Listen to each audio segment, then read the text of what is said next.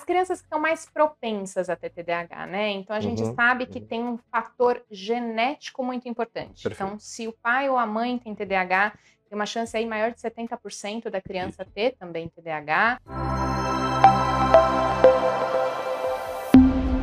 E a gente tem no TDAH uma progressão, né? Então a criança Perfeito. ela já nasce com TDAH, já nasce com essa predisposição a TDAH, obviamente, tá? Ela pode expressar lá pelos dois, três, quatro anos, pode. É mais difícil da gente fazer o diagnóstico. Muito. É difícil da gente fechar um diagnóstico. Muitas vezes a gente Muito. fala assim: olha, é mais agitado do que o habitual, é mais desatento do que o vamos habitual. aguardar um. Mas vamos aguardar um pouquinho para a gente fechar o diagnóstico, Perfeito. né? Ali o diagnóstico começa a sair bem mais acurado, 4, 5, Perfeito. 6. Isso. Quando chega a 6, 7 anos, que começa a alfabetização, aí a gente pega pega mais. bem com, assim, com mais clareza mesmo, né? É, sempre lembrando que todo mundo fala em diagnóstico. É claro que quando os pais procuram um profissional, ele quer um diagnóstico. Diagnóstico é uma questão extremamente difícil. Não é simples você dar um diagnóstico, né?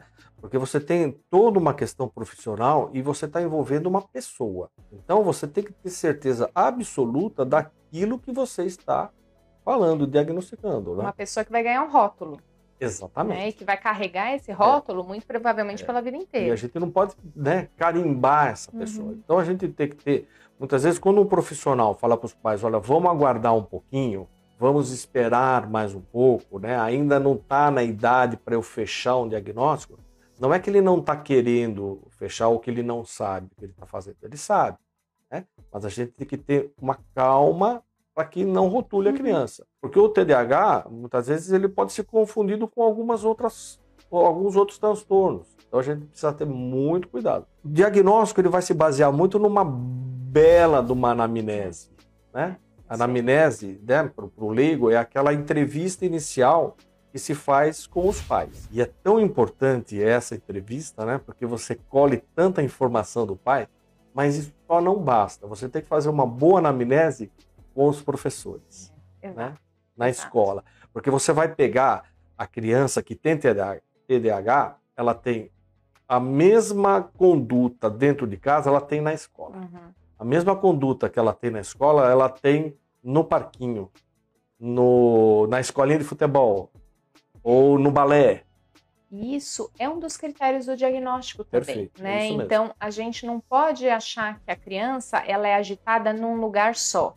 Ela tem que ser agitada em praticamente todos os lugares os que ela frequenta. Ela tem que ser consistente nisso, Exatamente. né?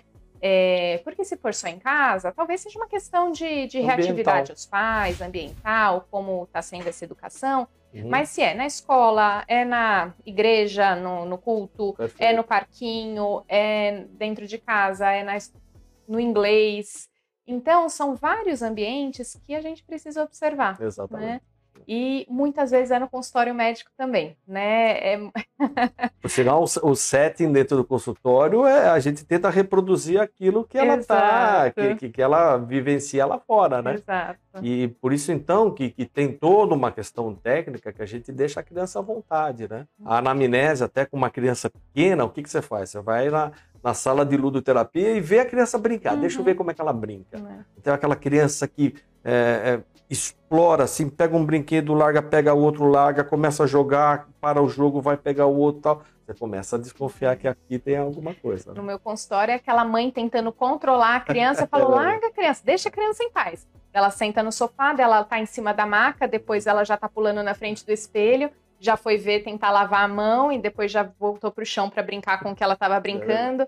Então é aquela criança realmente que explora todo o ambiente, ou é aquela criança que senta na tua frente do lado da mãe, do lado da mãe muito tranquilamente e fica olhando atrás de você Atrás. é. não tá olhando É, pra você, tá é olhando atrás de Isso. você, fica o tempo inteiro na, viajando na maionese, né? Eu, eu acho até que é bacana, e isso eu falo bastante, a, a sala de espera né, de um consultório médico, de um consultório de psicologia, aquilo é uma aula, né? Porque na hora que você vai receber, você já observa toda a movimentação, principalmente da criança. Com certeza. As crianças que estão mais propensas a ter TDAH, né? Então a gente Uhum, sabe que uhum. tem um fator genético muito importante. Perfeito. Então, se o pai ou a mãe tem TDAH, tem uma chance aí maior de 70% da criança ter também TDAH. E na questão ambiental ou, ou perinatal, as crianças prematuras. Quanto mais prematuro, mais a incidência de, de TDAH naquela criança. Então, realmente, o grupo dos prematuros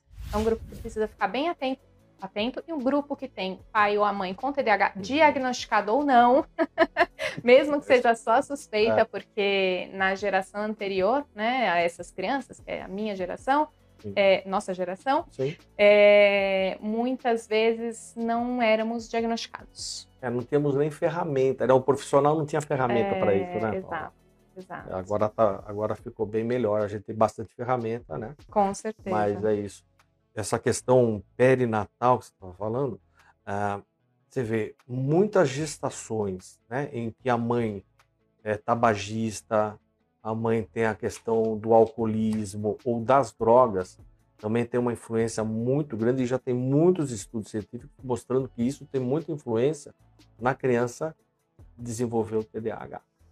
Né? Então, tanto nessa parte, né, antes do nascimento, em toda a gestação. E depois, quando a criança nasce, logo ali nos, na, na, na, nos primeiros meses ali, também tem uma influência muito grande.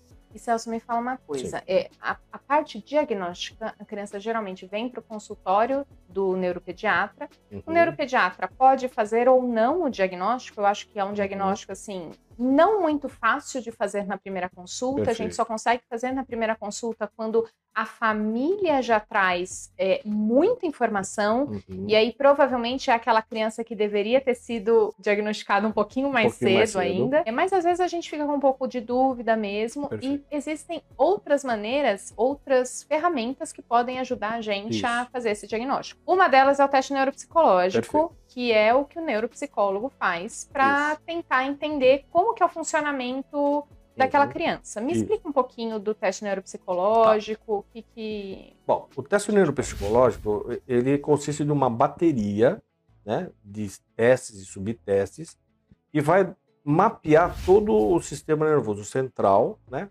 olhando sempre para a parte cognitiva e também a parte comportamental não existe um teste específico para o TDAH. Existem alguns questionários né, que a gente dá para os pais, para as escolas, que auxiliam muito. Agora, como o TDAH ele influencia muito nas funções executivas e os testes neuropsicológicos mostram muito né, a testagem dessas funções executivas, isso vai dar um, um, uma visão geral, ampla, da onde está sendo afetado nas funções executivas, se é na parte de memória operacional, se é na parte de, de memória executiva, se é na parte de atenção.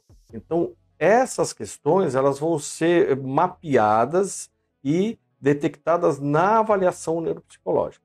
Ela não tem o, a avaliação neuropsicológica, ela não tem o poder de, de diagnosticar o TDAH, mas ela vai ver que a criança com TDAH tem essas questões. Né? Então, tem um índice de memória operacional mais baixo. É, é aquela memória de bate-pronto. Você fala um número de telefone, ele te responde Isso. o número de telefone, é... ou anota o número de telefone, é... grava o número de telefone. É aquela que ela tem que segurar um pouco a informação, vai buscar as ferramentas que ela tem para ver como é que ela vai resolver esse problema novo. E a criança com TDAH, como ela tem um problema temporal, ela não retém a informação. É, ela já tenta ah, executar de imediato, ela não retém. Se ela não retém essa informação, ela não vai procurar as ferramentas necessárias para executar essa tarefa que é nova. Então aí a gente já pega. Uh, velocidade de processamento, né, que é aquela velocidade em que você processa todas as informações. A criança que tem um TDAH mais para a área da desatenção, a atenção é a porta inicial. Você né, foca a sua atenção retém a informação e guarda. Né? Se a criança tem uma falha nessa coisa da atenção, por quê? Porque ela não consegue ter uma atenção sustentada, ela manter aquela atenção por um determinado tempo, ela não vai guardar ou vai guardar uma pequena parte e depois, quando ela vai precisar de novo, ela vai só achar essa fração. A avaliação neuropsicológica, ela vai olhar todos esses aspectos. Então, ela é muito importante para auxiliar no diagnóstico, mas ela é extremamente importante na reabilitação.